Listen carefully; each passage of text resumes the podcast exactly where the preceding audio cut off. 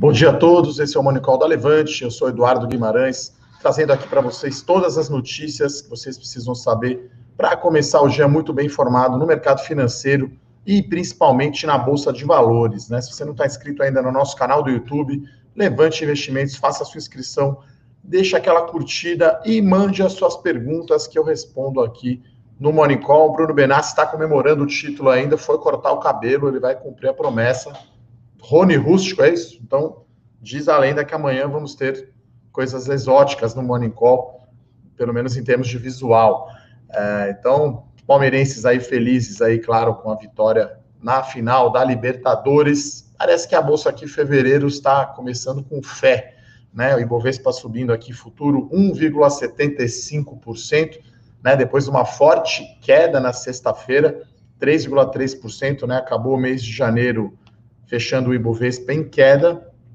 Né, acho que teremos ainda muita uh, volatilidade nessa semana, principalmente com o resultado ali das eleições para a Câmara e o Senado, né? Tudo indica que o Lira vai ganhar na Câmara e o Pacheco no Senado, né? Tem o nosso comentário aí do nosso analista político Felipe Berenguer Uberê. Se você não está inscrito ainda, né, para receber gratuitamente aí o nosso Morning Call escrito, e eu com isso tenho um comentário completo lá de política, mas parece esse o cenário que está se desenhando. A gente tem também um dia é, que começou com dados um pouco mais fracos lá na China, né, um dado mais fraco lá do PMI, da indústria, né, mas as bolsas chinesas fecharam em alta e a gente tem é, os futuros aqui em alta, né? O S&P 500, a bolsa americana, subindo 1%, o índice futuro, o Ibovespa aqui subindo 1,8%, 117 mil pontos. Lembrando que o índice, sexta-feira, né, voltou aí para os 115 mil pontos, né, pessoal? Eu lembro que essa queda de 3% não é o fim do mundo, então não é para ficar eufórico quando a bolsa bate 125 mil, não é para ficar extremamente pessimista quando é, cai 3%. Né? Pessimista, vamos ficar com o São Paulo aí, infelizmente.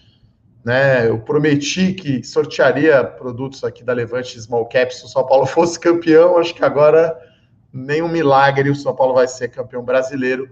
Então, é, esse é o cenário que a gente vê aqui no mercado. Né? Toda segunda-feira é dia também de relatório Focus né, do Banco Central, então uma ligeira alta ali na previsão de inflação, né, IPCA subiu ali para 3,53%, era 3,5% semana passada, PIB deu uma leve piorada para 3,49%, não é nada demais, e aí câmbio parece sempre errado ali no Fox, né, o dólar futuro aqui a 5,40% e o Fox projetando aí 5% de dólar no final do ano, né, esse relatório Fox é uma média aí da, das projeções dos economistas né, para as principais uh, variáveis macroeconômicas. Né? Então, uh, é uma semana também que dá o pontapé inicial aqui na temporada de resultados, né, pessoal? Então, hoje, depois do fechamento do mercado, a gente vai conhecer aí o resultado do banco Itaú Unibanco, né? Então, muito esperado aí esse,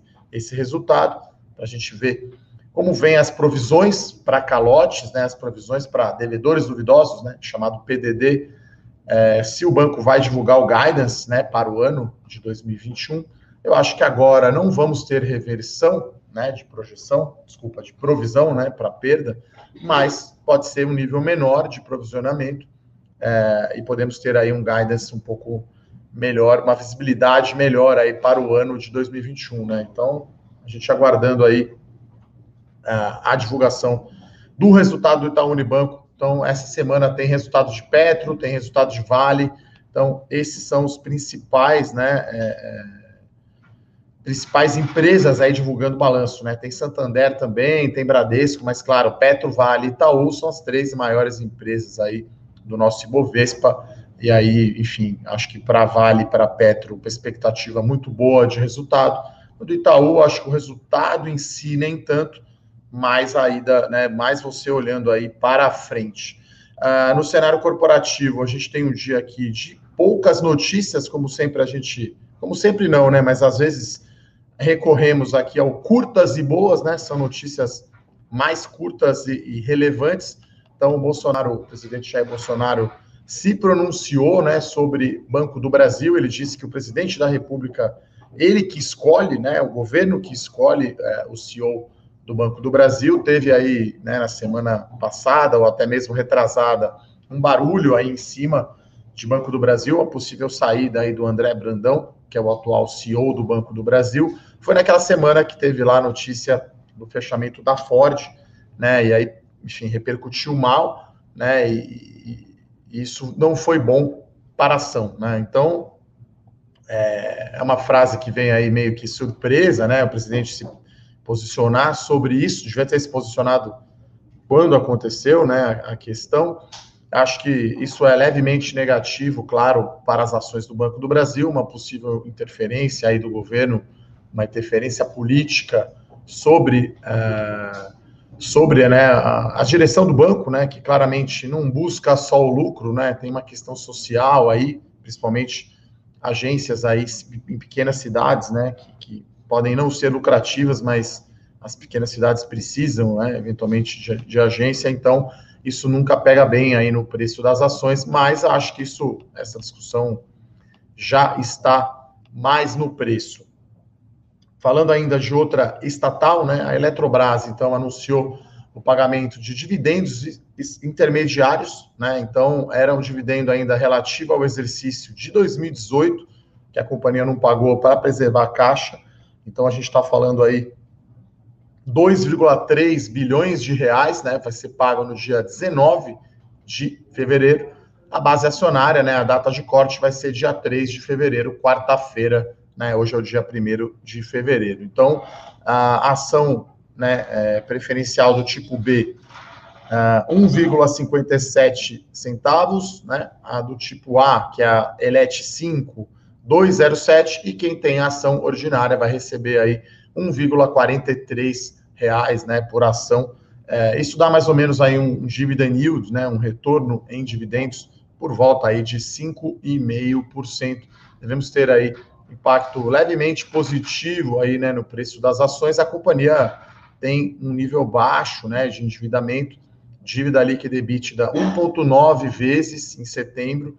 Então, está pagando esse dividendo que tinha ficado devendo aí é, lá de 2018. Né? E a outra notícia, talvez essa seja aí a mais relevante do dia, é da Local Web. Né? Então, a Local Web anunciou que vai fazer uma oferta subsequente de ações, né? o chamado follow-on, né? e vai fazer também um desdobramento. Né? Então, pessoal, é, reforço aqui novamente né, que o desdobramento de ações é muito bom para aumentar a liquidez, mas no fim do dia não gera valor. Né? Vai ser aqui de 1 para 4, né? Então, você que tinha aí 100 ações da Local Web, vai ter 400, o valor financeiro é exatamente o mesmo, tá?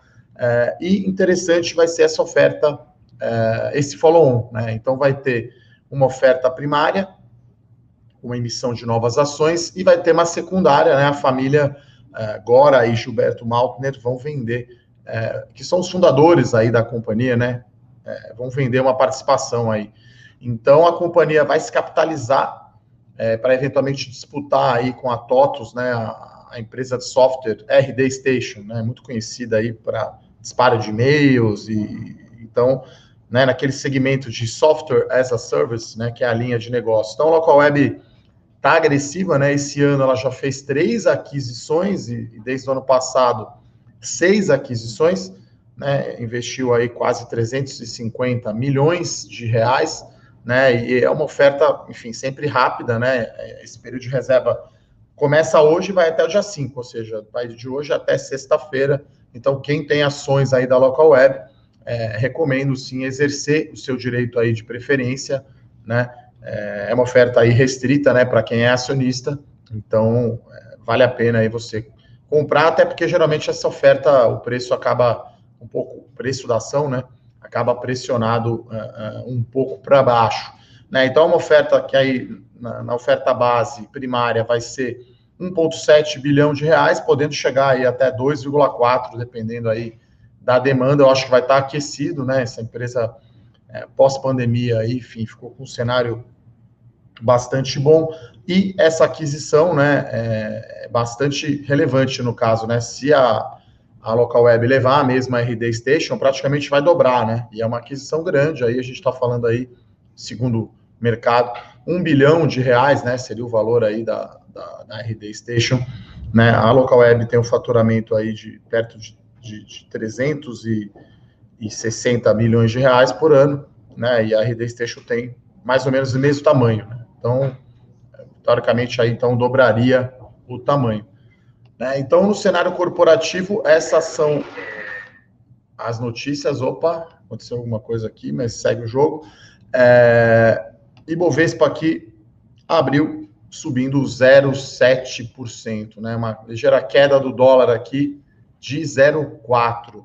É, pedi para a produção colocar o link aqui, né? Acho que o assunto da semana passada foi manipulação de preço de ação e GameStop, né? Então, o que, que é o short squeeze? Então, a coluna aí Domingo de Valor desse domingo, falando, né? Explicando o que é o short squeeze, explicando o que é uma operação vendida. Coloco o link aqui para vocês. Se vocês se cadastrarem também, vocês podem receber essa coluna gratuitamente. E hoje, né, como sempre, temos alguma promoção aqui, né? Vou falar hoje aqui de um dos melhores produtos aqui da Levante, uns produtos que tem maior número de assinantes, né? Que é o Carta do Estrategista, né? Então, o Rafael Bevilacqua, que cuida desse produto, junto com o time ali do Bruno e do Rodrigo, né? O Japa, como a gente chama aqui, já que temos um outro Rodrigo. Então, tem hoje uma promoção especial do Carta do Estrategista, que tem bastante ação, e aí a cabeça do Rafa mais macro, né? Combinando operações também, é, pode ser fundo imobiliário, mas a, o ponto forte eu acho é ações. Então, tem um preço especial aí de 12 parcelas de 14,90. Quem não assina ainda, o produto campeão ali, acho que junto com melhores ações, né, são os produtos aí fundamentais da Levante, que tem maior quantidade aí de assinantes. Lembrando, né, que a gente tem o Telegram agora também, para todos os produtos, né? Então a gente usa o Telegram aí diariamente para falar de relatórios, novas recomendações, notícias relevantes, né? Pode ser um áudio, pode ser um vídeo, pode ser um texto, né? Cada cliente tem aí, né? Prefere consumir o conteúdo de uma forma. Quero ler o PDF, vou imprimir para ler, vou ler no e-mail, vou, ler, vou ver na plataforma, vou assistir um vídeo. Então temos aí essa promoção especial aí do Carta do Estrategista aí hoje 12 parcelas aí de 14,90. Lembrando que a gente tem sempre aí a nossa garantia levante. Você assinou, não é bem o que você queria, o produto, você pode cancelar em até 15 dias. Então, as ações aqui que eu comentei, então, Eletrobras estão subindo forte, estão subindo entre 6% e 7%, né, já que o dividendo foi relevante, né, um retorno de dividendos de 5%. Local Web está subindo 5%. Banco do Brasil aqui mais tímido, subindo 1,20. Né? O Itaú, que vai divulgar o resultado hoje, aqui subindo 2. Então, hoje, as blue chips aqui, né, as grandes ações de grandes empresas, que caíram muito na sexta-feira, Petrobras 2,3% de alta, a Vale voltou aos 90 reais, 2,3%, Itaú 29 reais, subindo 2,1%. Tá, então, dólar aqui ligeira queda, índice futuro tá casando agora aqui com a vista. Então, Ibovespa 117.200 pontos, quase 2, quase 1,9% de alta. Então é isso, pessoal. Vou passar agora então para as perguntas, né? É, primeira pergunta aqui do professor Cristiano Alves, né? Ele quer saber a nossa opinião sobre o short squeeze no Brasil, no caso IRB, né? E a atitude da B3 em deixar o papel em leilão. Olha, é, a gente aqui é, é, contra manipulação de preço, né? Tudo começou lá na GameStop, né? Que, que, claramente aí era um grupo muito grande, de quase 5 milhões de usuários lá no Reddit, né? É, e lá, na, lá, lá, nos Estados Unidos tem mais de uma bolsa para liquidar, né? Então, é, a bolsa tem essa prerrogativa aqui, a B3, né, com uma custódia toda feita ali pela CETIP, ela consegue ver em tempo real, né, as ordens. Então, sempre que tem uma volatilidade muito grande, né, no caso da GameStop, a gente viu altas de 100%, né, é, no dia. Então, uma volatilidade muito grande. Então, a B3, a B3 foi lá e colocou, né, ordem ali, perdão do trocadilho, né, nas ordens de compra e venda, e aí não aconteceu igual aconteceu com a GameStop. Então, interessante aí quem está interessado, é, ler sobre isso que eu escrevi na coluna, explicando né, o que é uma operação vendida. No caso do IRB, a posição vendida da esquadra, que é pública, é grande, mas não é tão grande quanto era da GameStop. Né? A GameStop chegou a ter 150% das ações em circulação com posição vendida. Né? Aqui a B3 tem uma regra, somente 20% né, do, do float né, da, das ações circulações, das ações em circulação podem ter posição vendida, então diminui um pouco essa volatilidade, diminui um pouco esse short squeeze, vamos chamar assim, né? Acho que foi mais uma questão de volatilidade mesmo no papel. Um grupo aqui no Telegram, né, de, de investidores, enfim, pessoas físicas, né, querendo fazer a mesma coisa. É, como eu escrevi na coluna, né, eu acho que eu não sou contra apostas e, e manias, e, mas eu não, não acho interessante essa coisa que eu chamei de investidor torcedor. Né? Aqui na Levante a gente tem análise fundamentalista, a gente recomenda a compra das ações para que vocês se tornem sócios né, de uma empresa e tenham um, um horizonte de tempo mais longo né, para investir. Né? Então tem que ser ligado ao funda aos fundamentos da empresa. Né? O preço da ação hoje está muito abaixo do preço considerado justo de determinada companhia, a gente recomenda comprar né, não ficar dependendo de movimentos especulativos. Então, nossa recomendação é essa, né? Quer apostar, quer investir nessas coisas mais especulativas, então faça uma posição é, bem pequena, né? E acho que sim, a B3 cumpriu aí o seu papel, porque né, a gente não quer essa volatilidade extrema no, no, nas negociações, né? Que a gente está falando 100% ao dia, né? Tem ação aqui no Brasil que é muito volátil, a volatilidade anualizada é 100% ao ano, né? 100% ao dia é um negócio meio insano e a GameStop aí chegou a subir quase quase mil por cento. Uh, mas isso é tema quase para uma outra live, né? Até o pessoal me perguntou bastante, eu também fiz um vídeo no meu canal do YouTube sobre isso, então até vale a pena entender melhor lá quais são as regras ali da B3 para ela né, controlar esse leilão. Uh, o Guilherme pergunta aqui sobre o que esperar das eleições da presidência da Câmara e do Senado.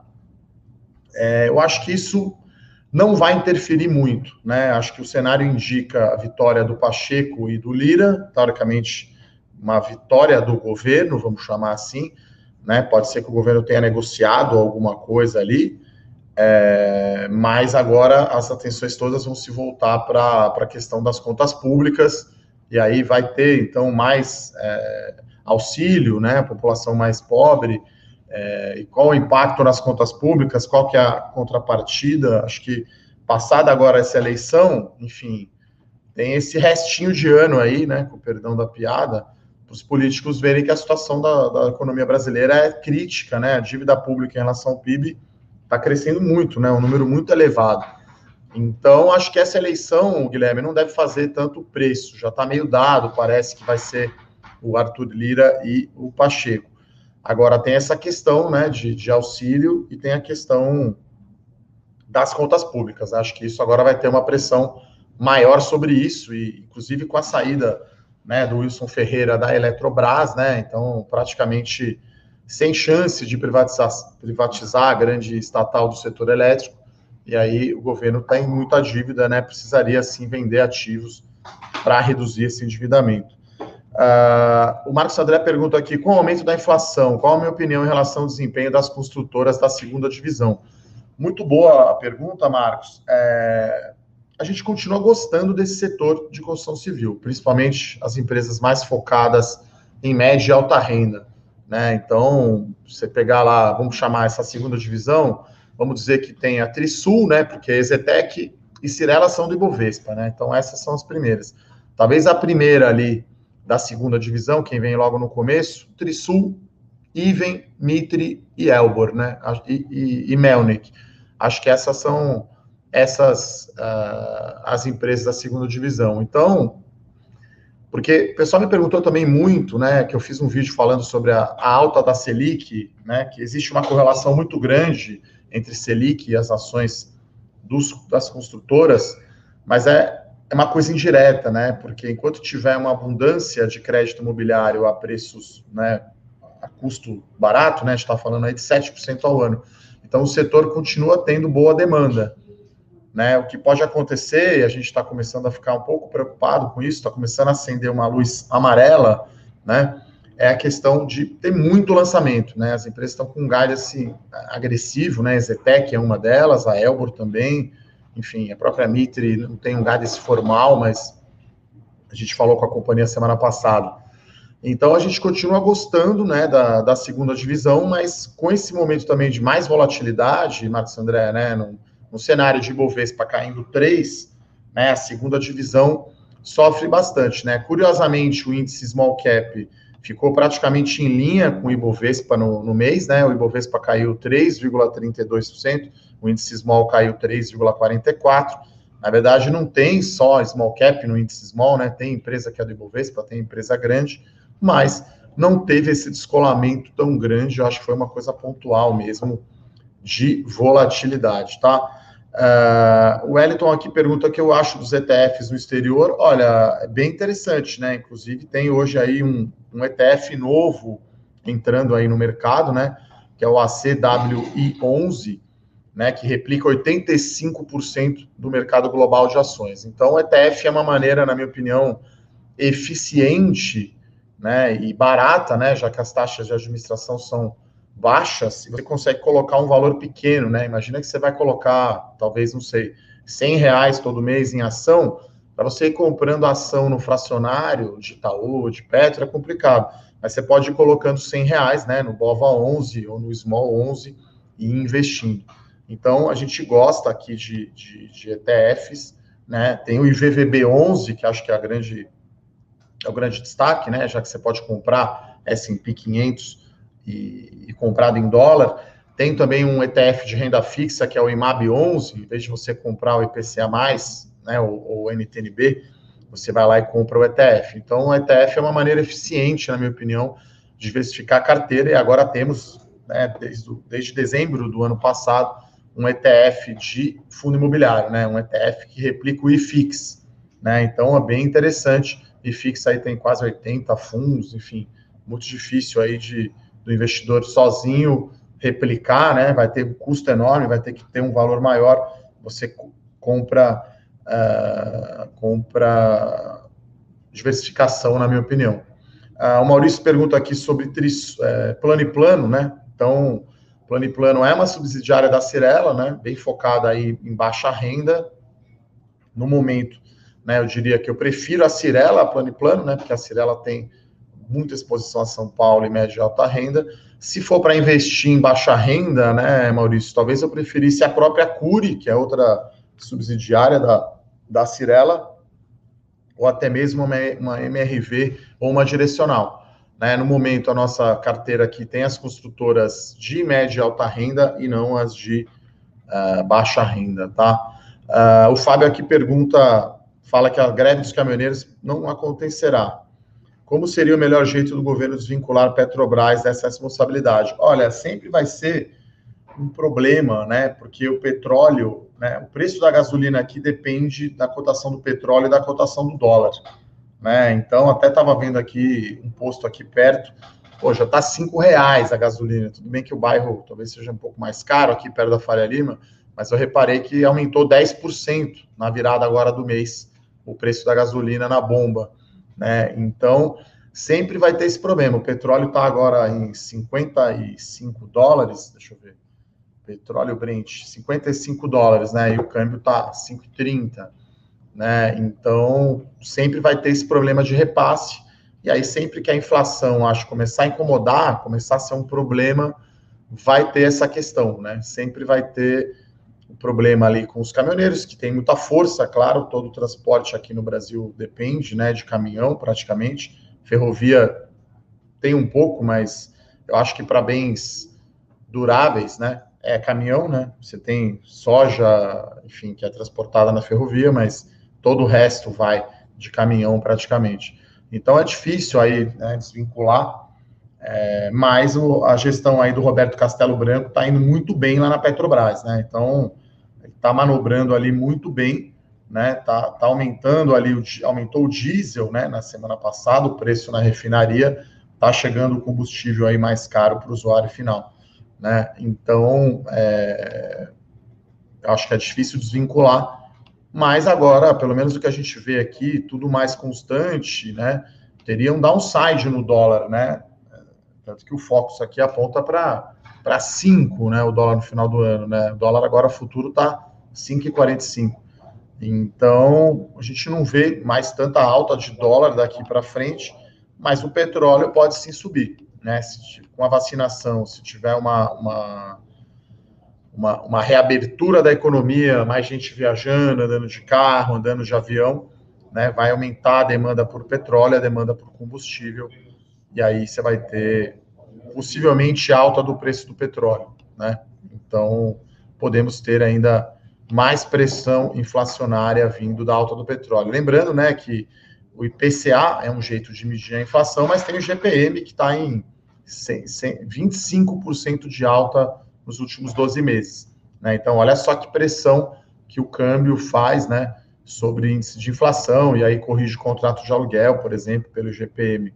Né? Então, como eu escrevi também numa coluna aí, Domingo de Valor, da semana retrasada, o que está errado hoje é a Selic a 2%, né? Porque você tem a curva longa de juros a 8,5%, você tem o juro real a 4%, então você tem uma inflação implícita de 4,5%, vai, usando números redondos.